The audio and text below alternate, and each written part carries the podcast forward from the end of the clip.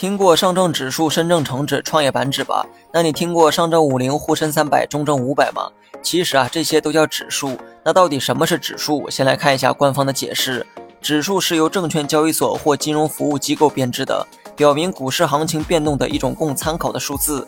我一猜你就没听懂。说白了，指数就是人为编制的一种统计方法。以咱们熟知的上证指数为例，将所有在上海交易所上市的公司呢汇总在一起。这些公司的股票如何表现，就决定上证指数的走势。所以，你可以将指数理解为一个班级的平均分。